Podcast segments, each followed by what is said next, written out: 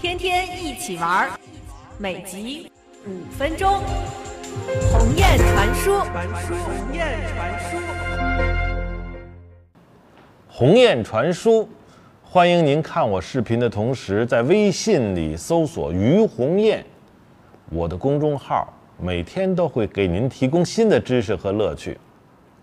咱们今儿就说一乐子，说说呀，这个朋友圈，微信的朋友圈。前两天我参加一个论坛，论坛您见过吧？就是专家呀都坐在台上，一人一个沙发，台底下呢是观众，可以提问题，专家之间还可以交流。这次啊，俩专家怼上了。什么叫怼啊？就是现在一个网络名词啊，就是说俩人打起来了。怎么打呀？第一个专家说了，我每天呀都要为这个就是我的网友啊来批改作业。什么作业啊？就是发来的照片啊，看一看是真是假，值不值钱。然后第二个老师就不同意，说你看这个照片啊，在在这个手机上的照片是最不能反映问题的。焦距不实，颜色也不对，而且没有这个手的那种触摸的感觉。光凭着照片看问题，那是对网友极大的不负责。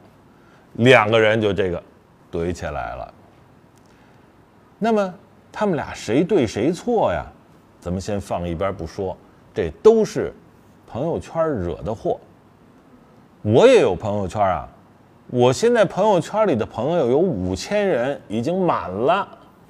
但是我呀，基本上都不删，还每天在看。人说，那你看完了之后，像这样的问题，你怎么处置啊？嘿嘿，我有我的四句真言。我对朋友圈有一个态度，这个态度就是啊，我给您说四句诗：学习交流大数据，对应自己找问题。低级下流要警惕，提高自己上阶级，什么意思啊？因为啊，这天儿越来越热了，这个我呀很少出屋，但怎么了解外边的世界呀？那通过朋友圈啊，朋友圈就是一个大数据的来源。您以为的大数据是不是一帮穿白大褂的高科技人员守着一大堆设备仪器在大高楼里弄一些的东西？那叫大数据啊！嘿嘿，那些跟我们的生活关系不大。真正的大数据来源就是您的朋友圈啊！所以从这里就能分析出来什么时髦、什么流行、什么语言、什么时兴。你看见没有？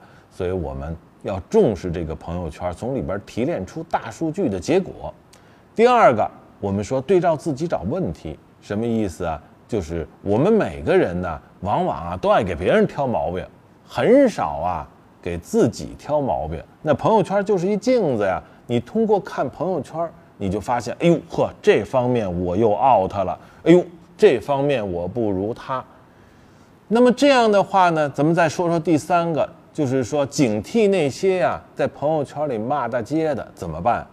这些人啊最可恨，因为他主要是把你的情绪也给带坏了。因为你朋友圈里大部分都是你认识的人，他们呢可能跟你在感情上有一定的关联。他去骂别人的时候，你可能不自然的就也气愤了，或者是他对社会啊，好家伙，评点的一二三四，你觉得嗯对，差不多，那坏了，你就被他给带跑了，带到瞎道上去了。我们说一定要给自己这个正能量啊！近朱者赤，近墨者黑。像这样的人，那坚决该怎么办？怎么办？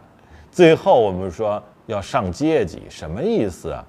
也就是说，我们在朋友圈里看到的很多人呢，有比我们好的。你比如说我的朋友圈里啊，真有那大老板比我有钱的，真有那大官儿，那比我有档次的，那这是比我好的。还真有好多人不如我，你比如说生活上不如我，学识上不如我，各方面哎都有不如我的。